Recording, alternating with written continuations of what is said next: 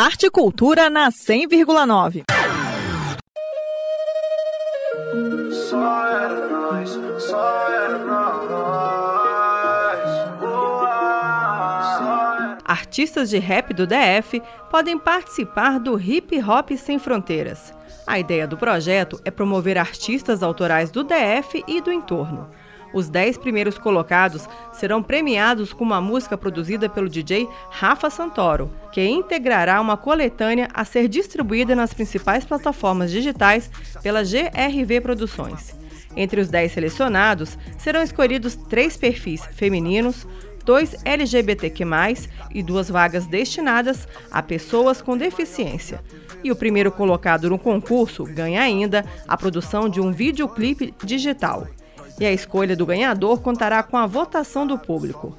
O concurso acontece de forma virtual e, para participar, os candidatos devem enviar um vídeo cantando uma música autoral e inédita. Serão aceitas todas as vertentes do rap, mas não podem se inscrever candidatos que já tenham música, álbum ou single físico gravado profissionalmente ou que já tenha sido distribuído em plataformas digitais.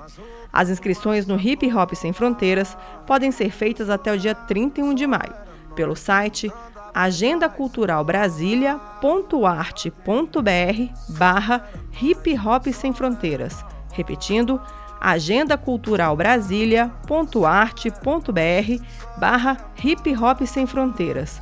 Mais informações no perfil das redes sociais Basta fazer uma busca por arroba projeto HH Sem Fronteiras DF.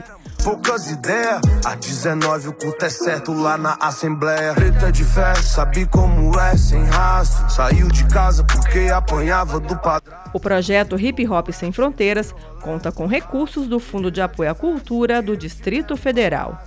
Só pra te ver plantando orquídea no novo jardim. Me acompanhando em cada show no meu novo jardim. O seu olhar de orgulho vale mais do que o bi. E nunca mais cortar a luz, lembra? Eu prometi.